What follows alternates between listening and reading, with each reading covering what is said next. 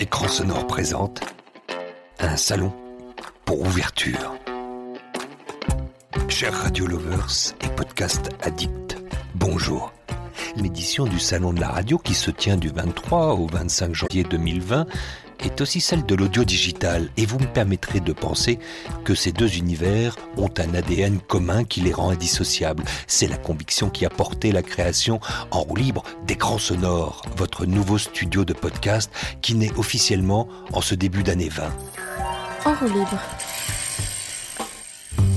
Notre vaillante équipe d'arpenteurs du son est persuadée que nous sommes en train de vivre le début des années folles de l'audio des années de révolution, une révolution qui enfin surgit pour nous reposer du surplus d'images jaillissant de toutes parts et surtout de ces petits objets portables et smarts qui nous font penser dans l'équipe car nous, nous ne serions pas ainsi baptisés si cela n'était pas aussi notre credo dans les traces d'Orson, well, well, well, que le son, c'est bien mieux que l'image, car l'écran est plus large.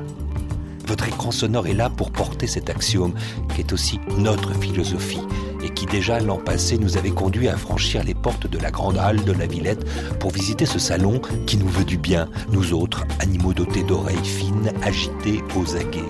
Notre acte de naissance, symboliquement donc, est ainsi né de cette plongée dans notre univers exposé à la Villette comme une sorte de mise en abîme. Écran sonore, épisode 1, un salon en guise d'ouverture, au micro, Alexandre Hérault, une réalisation de Bertrand Chaumeton. C'est parti. Ça se passe sur le salon de la radio. Toute la, la- la- la sphère euh, de, de la radio et de l'audio digital est représentée. Ouais, le futur de la radio, c'est l'audio. DAB, plus, ça, ça disparaîtra pas les micros, il y en aura toujours. On va, on va lier la console avec l'environnement informatique de la radio. Le cinéma, ça nous emporte, mais, mais le son et, et la radio nous emportent encore plus parce que c'est notre imaginaire et qu'il est différent selon la personne qui écoute. Pour connaître toute l'actualité de la radio et de l'audio digital, connectez-vous sur Connect en Air. On est à l'entrée du, du salon de la radio. Je vois quelqu'un qui, qui représente la radio crew. Donc vous l'avez, vous l'avez bien écrit en français, euh, c'est, bon. Alors, euh, je lis bien. Euh, l'équipe de la radio. Donc vous êtes là pour euh, aiguiller à peu près euh, tout le monde, les exposants, les visiteurs. Quel genre de typologie vous avez? Absolument, l'équipe de Radio Cruz, c'est l'équipe de, de- de bénévoles, de volontaires, de passionnés de radio, qui est là pour euh, résoudre un peu tout, tout- tout le- toute la, la problématique du salon, que ce soit en termes d'accueil des visiteurs, en termes de, euh, d'infrastructure, de logistique, de mise à disposition des stands, etc. Euh, on est là pour, au service des visiteurs. En termes de chiffres, le nombre de stands par exemple?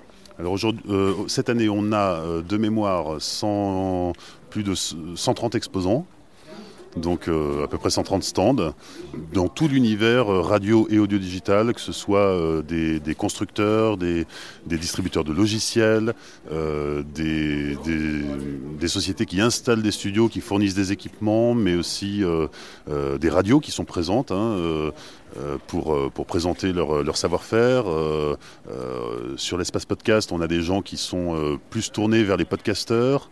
Euh, on a des gens qui font du conseil, on a des gens qui font de la formation. Il y a des écoles qui sont euh, représentées ici aussi, Les incubateurs des incubateurs. Donc vraiment tout des, toute la, la- la- la sphère euh, de, de la radio et de l'audio digital est représentée.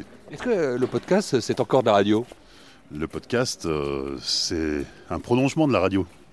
C'est même une révolution. Ah, c'est en train de bousculer les codes, oui, oui, bien sûr, ça fait bouger les lignes, ça interpelle beaucoup. Euh, certaines radios se sont euh, clairement lancées dans le podcast, euh, comme, comme France Culture ou comme Europe 1 avec Europe 1 Studio. D'autres sont encore en train de regarder comment les choses évoluent. Il ne faut pas confondre évidemment le podcast natif qui est créé exclusivement pour le web et, le, replay radio ou le, le rattrapage radio qui est celui qu'on va écouter quand on a raté une émission à laquelle on est habitué. Euh, en même temps, les habitués. euh, on trouve ici, par exemple, sur le salon de la radio, un, exposant qui est Choup. Et Choup euh, se, se présente comme la mémoire de la radio. Euh, et, euh, et ce sont des passionnés de radio qui gèrent ce site internet et qui, euh, qui racontent, c'est une sorte de Wikipédia, une encyclopédie de la radio, sur lequel on va retrouver l'histoire des radios, les anciens dirigeants, les anciens journalistes, les anciens rédacteurs en chef, l'ancien habillage, les anciens jingles, les anciens visuels, autocollants, support de communication. Même les radios libres. Enfin, surtout les radios libres. Surtout les radios libres. Je crois qu'ils ils- ils référencent aujourd'hui euh, 4500 radios différentes. Donc des radios qui, qui existent encore, bien sûr, des radios qui, qui n'existent plus, des radios étrangères. euh, ce sont des passionnés de radio.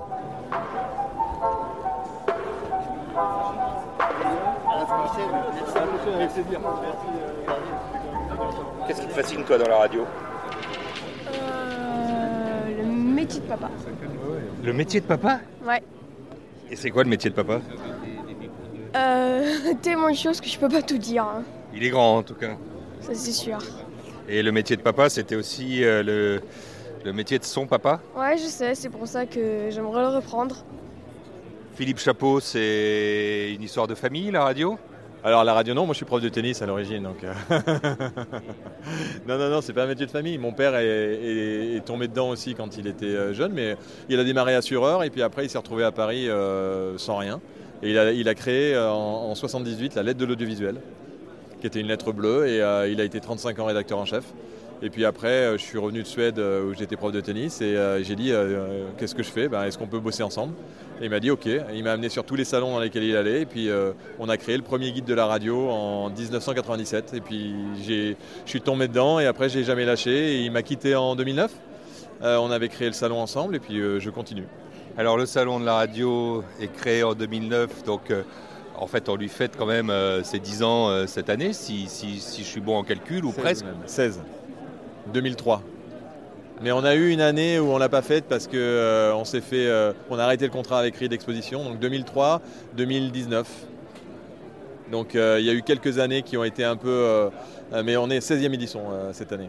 16e édition cette année. Il y a la lettre de la radio, qui était euh, ce que votre père vous a euh, guidé de faire au départ et qui est devenu ça. Ouais, alors lui, en fait, il, avait la lettre de l'audiovisuel et il revoulait faire, il voulait à nouveau faire une lettre de l'audiovisuel. Je lui ai dit non, moi j'ai envie de faire une lettre de la radio. Et malheureusement, il l'a jamais vu. Et on a, on a créé la lettre de la radio euh, juste après son départ. Donc il n'a pas vu qu'on a réussi à imposer une lettre qui n'était pas gagnée d'avance parce que tout le monde disait vous n'arriverez jamais à parler des associatives euh, et des grands groupes en même temps. Vous n'y arriverez pas parce qu'ils ne s'entendent pas, il n'y a pas de consensus. C'est comme le salon de la radio, tout le monde nous disait vous arriverez à faire un salon de la radio pour les radios associatives, mais les grandes radios ne viendront pas. Et en fait, euh, maintenant, on a toutes les radios européennes, voire internationales qui viennent au salon et les grands groupes aussi qui maintenant exposent même. Ça veut dire que vous avez misé sur un ADN commun que vous aviez identifié, vous. Euh, Peut-être que ça s'appelle un micro. Oui, je pense que c'était. Non, mais je pense que c'est surtout qu'on est des passionnés et quand on fait quelque chose, on, le fait à fond. Après, euh, ça peut, mais ça, vaut pour tout.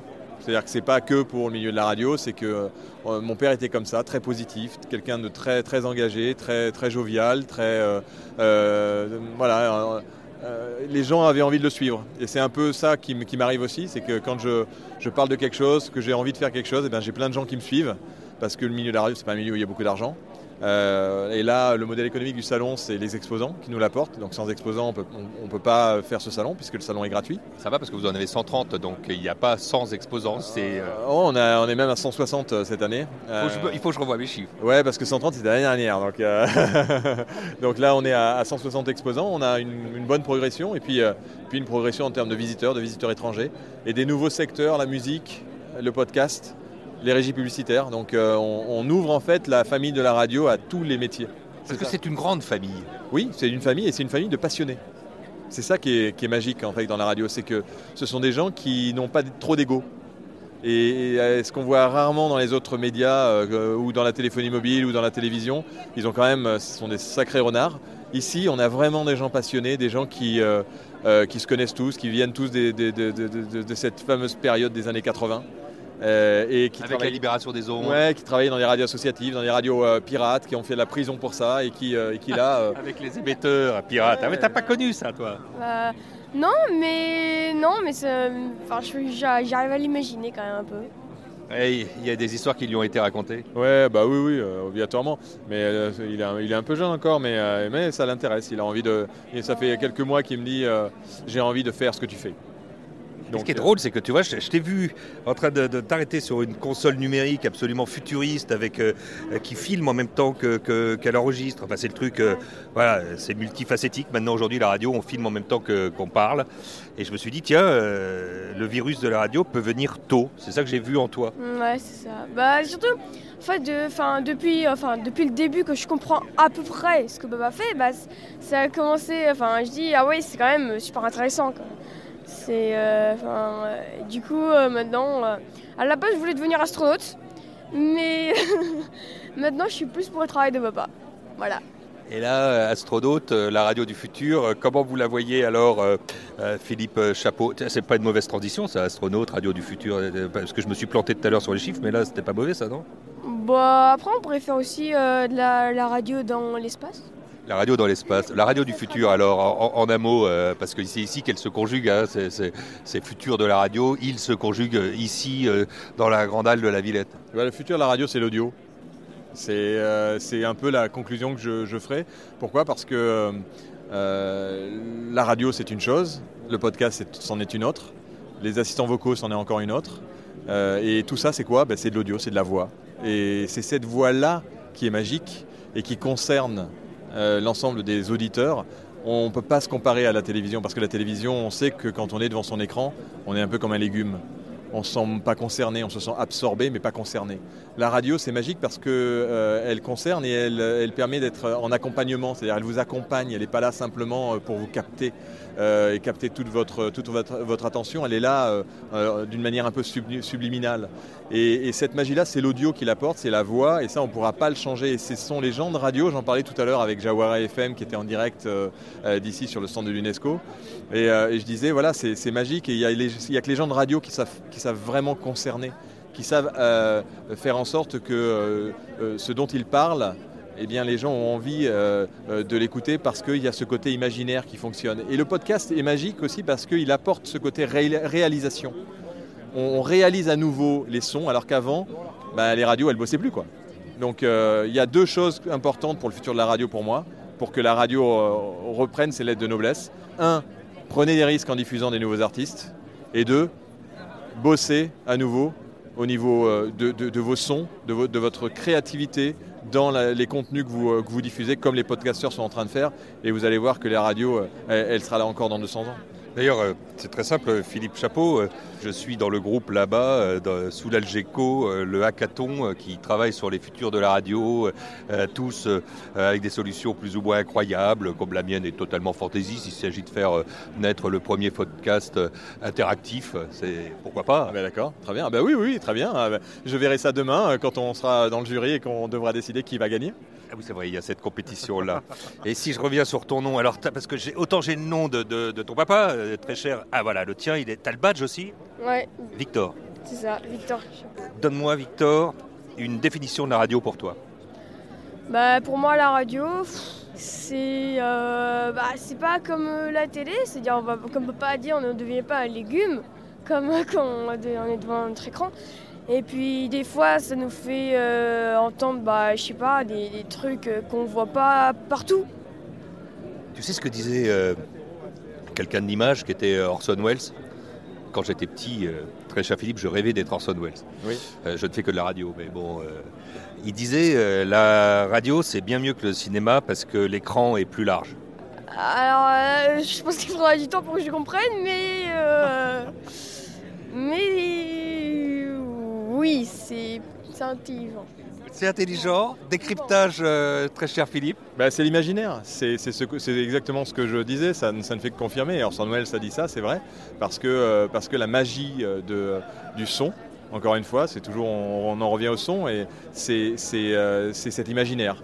Et, et c'est là où Orson Welles a, été, euh, a eu cette, euh, ce- voilà, cette citation euh, magique, euh, parce que euh, le cinéma, ça nous emporte, mais, mais le son et, la radio nous emportent encore, encore plus parce que c'est notre imaginaire et qu'il est différent euh, selon la personne qui écoute. Je suis désolé, là, il y a la remise des jeunes talents de la radio et Rémi Cassillo est en train de m'appeler en direct pour lui dire que je viens. Ouais, Rémi?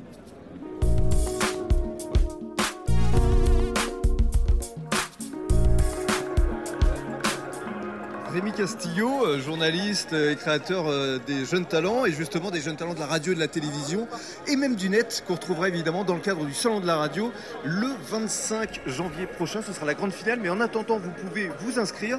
N'hésitez pas, vous nous envoyez maquette et CV par. Jeunes talents, dites-nous tout, tout accroché au pluriel évidemment, gmail.com.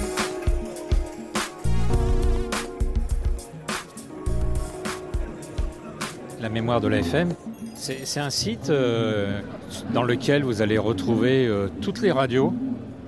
C'est vraiment exhaustif, hein, vraiment. Toutes les radios qui ont existé en France, euh, on va dire depuis 1975, puisqu'on on a même listé les, expériences de FR3 radio qu'il y avait en, province à l'époque. Donc vous allez trouver des, historiques de ces radios, l'année de naissance, le, nom des fondateurs et quelquefois le nom des, animateurs ou journalistes qui, ont, qui sont passés dans ces radios, euh, le type de programmation qu'elles faisaient, euh, l'année où elles se sont vendues à tel groupe, Énergie ou RFM.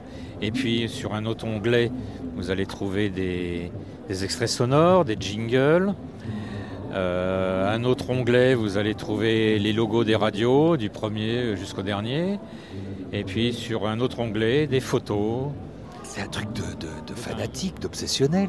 Oui, oui, c'est fait par euh, quelques passionnés euh, dingues de radio qui, qui avaient matière euh, à, à, remplir ça. Et là, aujourd'hui, on en est à plus de 4000 radios qui ont existé. Et, et, puis celles qui existent aujourd'hui sont répertoriées, puisqu'on a commencé aussi à répertorier les, les, radios qui émettent en DAB, mais qui émettent uniquement en DAB, parce qu'il y a certaines radios qui émettent en DAB, mais qui sont des, j'allais dire, des copies des, des, stations en FM. Donc là, euh, voilà.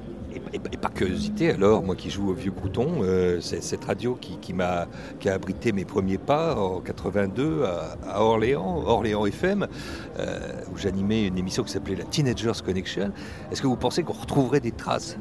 Ah oui, vous allez retrouver des, des traces, euh, vous allez retrouver euh, le, nom du fondateur peut-être, faudrait qu'on qu regarde précisément entre nous. Puis vous allez retrouver euh, les, autocollants. Euh, alors les, les, tout premiers c'était bien Orléans FM, j'ai souvenir que Orléans était écrit en blanc sur fond rouge et FM était en blanc sur fond bleu si je ne me trompe pas.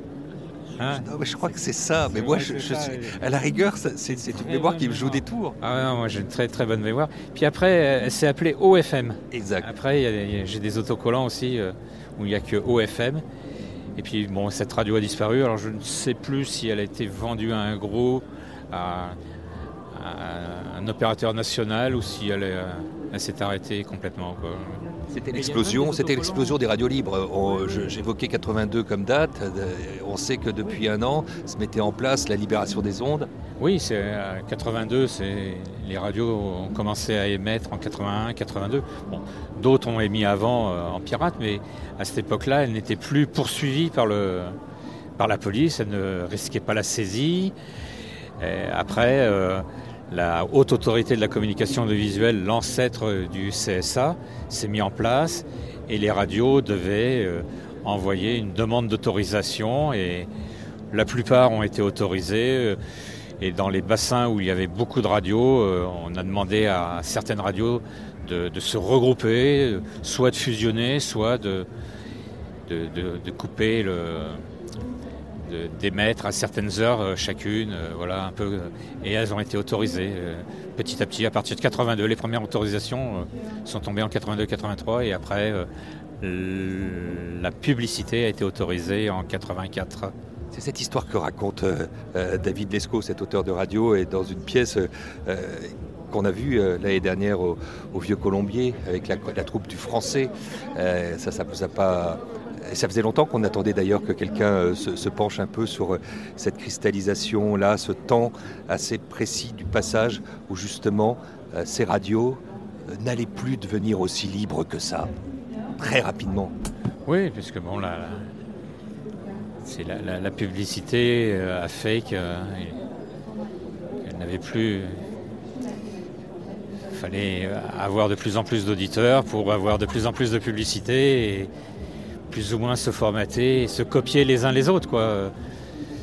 Celle qui, réussissait le mieux était copiée par celle qui réussissait moins bien. Et, bon, Mais il reste quand même encore euh, à travers la France des petites radios associatives ou, des radios de communauté euh, pour euh, des, publics très ciblés. et c'est ça encore la, richesse quand même de toutes ces radios qui continuent à exister. Derrière nous, euh, au, milieu des, des 160 exposants, puisque c'est à peu près le nombre qu'il y a euh, ici autour de vous, euh, Alain Léger, il y, a, évidemment des plateaux. On parle de podcast. C'est le directeur du podcast, en charge du podcast dans le groupe L'Express qui, nous en parle. Est-ce que vous considérez, vous qui êtes un peu l'archiviste de la radio, cette mémoire-là, vous l'avez, que le podcast porte un esprit qui serait peut-être proche de ce qu'on a connu au début des radios libres? Bah, euh, je dirais il y a le podcast de, création qui peuvent être des créations autres que et puis il y a le podcast qui est l'émission radio par elle-même qu'on peut réécouter. euh, c'est- le même terme qui est employé, euh, voilà. Et, je sais qu'il y a des, des, sociétés qui se montent et des organismes qui, essaient de créer du, contenu, quoi, en fait, du contenu qu'ils appellent podcast à écouter à, n'importe quelle heure de la journée ou de la nuit. Via euh, Internet. Quoi. Ça, ça vous branche C'est une nouvelle forme. euh, C'est une nouvelle forme. Vous êtes sceptique C'est de la création sonore, moi je dirais. euh, voilà.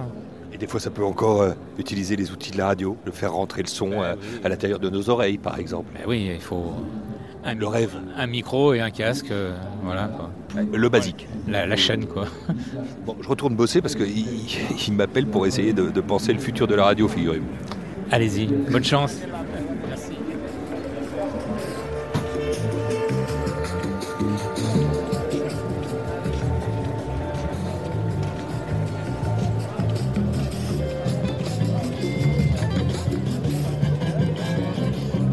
Alors, euh, petit secret, j'ai placé le de Sonic l'âge, je l'ai lu dans ses courbatures et j'en tremble quand on se fâche par mon Who is Mr. Paul? Joseph there. Euh, Monsieur Paul il paraît que c'est vous euh, qui, qui- qui êtes euh, en mesure de tout me dire sur cette, euh, cette console qui a été présentée par un de vos partenaires irlandais, je crois, comme étant la- tout Ah. simplement la meilleure du monde. Ah, comme étant la meilleure du monde. C'est la meilleure du monde. Mais je ne sais pas ce que vous voulez savoir en fait. euh, Oh, quelques caractéristiques techniques qui nous balancent dans la radio du futur. Ah, des caractéristiques techniques. Ben, en fait, c'est une, il s'agit d'une console euh, IP, donc qui est totalement euh, connectée en fait euh, à un switch, on va dire, switch informatique, et ce qui permet de créer des, environnements de travail via des écrans tactiles, par exemple, en plus des consoles, ou tout simplement pour se passer de la console suivant les applications, et de designer, comme vous le voyez là, un écran utilisateur euh, de façon totalement libre, avec des vumettes, des boutons, des informations qui arrivent de sites internet divers et variés. euh, voilà. Donc on va lier la console avec l'environnement informatique de la radio. Alors la radio, les clients, les principaux, ce sont Pour ce type de console, on travaille aujourd'hui avec des gens comme euh, Sanef, la radio autoroute, euh, Radio FG à Paris. On installe les locales de Lagardère et de Virgin. On a euh, beaucoup, beaucoup de clients en France et de par le monde. Énergie en Belgique, la radio nationale au Maroc, euh, voilà. des gros et des beaux clients. Des gros, des beaux et des plus petits aussi. Alors les a- petits, ça peut être des podcasts? Ou des gens qui sont dans cette industrie-là naissante Oui, c'est possible. Oui, bien sûr. Il faudrait qu'ils soient bien monétisés euh, avant. Euh, non, non, parce qu'il y a des solutions assez simples. Le logiciel dont on vient de parler, c'est un logiciel qui coûte moins de 700 euros. Donc on design une console avec 700 euros. Après, il faut des entrées-sorties physiques dans un rack, mais le rack il coûte 3200 euros. Ça veut dire que pour 4000 euros, on peut se faire une petite console avec un écran tactile.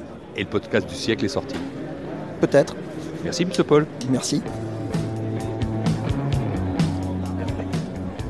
Sommes au Salon de la Radio et depuis de nombreuses années maintenant, Médiamétrie est fidèle au, au- au Salon de la Radio. Alors, tout d'abord, évidemment, par euh, nos activités, nos audiences de la radio en France, que ce soit la radio nationale, les radios locales et tout un, en- un ensemble de services d'études. Ça va être quelle euh, émission là, actuellement là? Quelle, euh, Alors là, vous allez avoir, euh, vous allez avoir les talents, les talents de demain qui vont raconter leurs projets de la radio du futur et principalement du podcast. Ah, c'est cool, c'est super, c'est génial. Vous écoutez du podcast? Bah, de tout, j'écoute la radio, postcat, euh, de tout, même je fais de la chronique. Voilà, ça. Bon, donc vous allez écouter quand même? Bah oui, je vais, je vais voir. Mais il y a des trucs qui m'intéressent aussi. euh, euh, L'histoire de drone, là, là, qui est là-bas. Quelle histoire de drone? Mais C'est un drone. Ouais, Qu'est-ce qui se passe avec ce drone? Bah, je suppose qu'il doit capter les sons. euh, il faut faire des démonstrations. alors, je- Elle nous voilà bien. Ah bah ouais, c'est génial quoi. De nos jours, comme ça, on a, enfin, à distance, on peut, sans être devant le, un micro, on peut peut-être euh, être capté euh, sonorement. Bah, Il y a quelque chose d'un peu redoutable quand même. Ah ouais, c'est super top parce qu'au lieu de tenir, eh ben, on a des manettes. Ça doit être pratique pour demain. Elle est belle la radio du futur. Ah, j'espère que ça sera. Bon, ça, ça disparaîtra pas, les micros, il y en aura toujours. Ah, vous me rassurez. Le micro fait tout du présentateur. Donc un drone, euh, lui, ben, il n'y a pas besoin du présentateur pour qu'il se... Il peut être assis à distance. Bon, ben on vous laisse les écouter. Ils ont bossé pendant 48 heures euh, à l'intérieur de ce qu'on appelle euh, un hackathon. Hackathon, j'ai entendu parler de ça, hackathon, mais j'ai pas suivi la conférence, donc je pourrais pas trop en parler. J'en fais partie, il faut que j'y aille. Allez-y, continuez. Bonne Faire euh, beaucoup de choses. Julien Mac, donc ça veut dire que dans ce cas-là, je peux emprunter cette clé USB, on va débrancher celui-là. Et ça, Eh, tu mais le non, on a un souci, lui il, va, il n'a pas le wifi. Il va pas avoir le wifi de ça. Il n'y a pas de wifi. Euh, non mais euh, parce qu'en fait on peut utiliser les Mac, donc euh, du coup si on peut pas utiliser les Mac, on va utiliser- Explique pourquoi tu peux pas utiliser Mac. Je sais pas, il vient de dire qu'on peut Il n'y a aucun Mac. Dis-moi. Il n'y a aucun Mac qui a marché. Aucun Mac ne marche. C'est bien, on est en technostress là. C'est Léa, ce qui s'appelle un technostress. On va essayer de pas le vivre. Euh, Mathieu Boval, quand on est en charge du développement comme ça euh, numérique de Radio France et qu'on fait plein de plans sur la comète et qu'on croit euh, dur comme fer au 100% euh, média global, on vient voir les jeunes talents qui émergent ici après avoir été rincés dans un hackathon de 48 heures. Qu'est-ce qu'on attend? De voir comment est-ce qu'après 48 heures de rinçage absolu des participants du hackathon, des idées qui peuvent euh, renverser ce que nous, on a aujourd'hui comme certitude, et venir nous bousculer sur des terrains sur lesquels on s'imagine déjà tout connaître et tout savoir. Ah, c'est ça, c'est ça le positionnement à l'intérieur de la grande maison. Ah, non, le côté omniscient, omnipotent. Et oui, et oui. Ah, Non, en fait, il y a surtout ce côté euh, de se laisser bousculer, ce qui n'est peut-être pas la tradition de la grande maison jusqu'à présent. On est en d'accord. fait, euh, l'idée, c'est justement de plus en plus euh, se laisser entièrement euh, bousculer par ce genre d'événements, par les jeunes qui vont créer des choses auxquelles nous, on n'a peut-être pas euh, l'éveil, enfin en tout cas la capacité de s'éveiller tout le temps, parce qu'on a le quotidien assuré. Alors que là, on est en train de parler de nouveaux usages, on est en train de parler des gens qui essayent d'imaginer comment est-ce que la radio et l'audio vont se distribuer demain, avec leurs propres pratiques qui sont celles qui vont peut-être devenir les pratiques euh, les plus gênées, les plus importantes dans un an, deux ans ou trois ans. Donc en fait ici, ce qu'on vient chercher, c'est des gens qui ont le cerveau qui a fonctionné pendant 48 heures en se projetant dans une temporalité qui n'est pas celle d'un grand groupe de médias qui doit avant tout penser à assurer une production quotidienne et à délivrer un service quotidien. Je vous reprends sur un élément qui m'a fait peur dans le discours, c'est qu'effectivement, euh, euh, est-ce qu'un jeune talent peut être un senior? Ah Ben Bien sûr. En fait, moi je dis jeune talent parce que c'est l'émergence d'une jeune idée. C'est pas l'émergence d'une jeune génération. Bah, euh, ça me semble normal. Et puis, euh, moi, c'est pas à 45 ans que je vais dire l'inverse.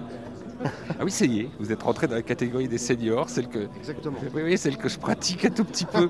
bon, euh, je vous quitte là, et euh, ceci dit, je devrais plutôt vous redouter parce que vous faites partie du jury et que euh, maintenant vous l'ignorez pas puisque vous êtes arrivé ici, vous avez vu les équipes constituées. Euh, J'en fais partie, donc Alex en roue libre pour vous servir évidemment, euh, Mathieu Boval. Je vous souhaite le meilleur pour la présentation et je vous raterai pas. Ah, ben me voilà prévenu. Le prix de l'interactivité augmentée, qui est le prix Digigramme, qui est remis par Didier et remis à Composer. Fin de ce premier podcast original, j'aime bien le terme original. D'écran sonore, votre nouveau studio de production de podcast dont l'ambition est désormais de conter toutes les histoires et les sagas, les aventures, les succès, les visées, les interrogations et les actions des hommes et des acteurs de la société civile, des entreprises, des institutions, des festivals, des agences, des agents qui voudront prendre la révolution en marche pour intensifier leur communication digitale. Merci pour leur soutien, en premier lieu, à Creatis, l'incubateur des métiers de la culture et des médias qui a vu naître en roue libre, désormais écran sonore. Merci à Karine Fillot, d'Elson, pour ses précieux conseils et à Mathieu Boval de Radio France pour son écoute. Merci aussi à ceux qui ont participé au début de cette aventure, Benoît Artaud, rejoint par Claire Almerac, Bertrand Rosenthal, OH, David Hérault, Alexandre Hiron, Simon Guibert, Alexandre Widmer, Léa Minot et Octave Broutard. Le Salon de la radio et de l'audio digital, c'est aussi un site internet où vous pouvez retrouver tous les moments forts de cette 18e édition 2020, salondelaradio.com. C'est aussi bien plus qu'une newsletter incontournable, la lettre pro de la radio. Et désormais, c'est aussi un guide utile, des programmes, des podcasts mensuels, le pod, à consommer, sans modération. Écran sonore est hébergé par Aosha et écoutable sur toutes les plateformes de podcast et ses agrégateurs et sur YouTube. Faites-le savoir et consultez notre site écransonore.com. À bientôt.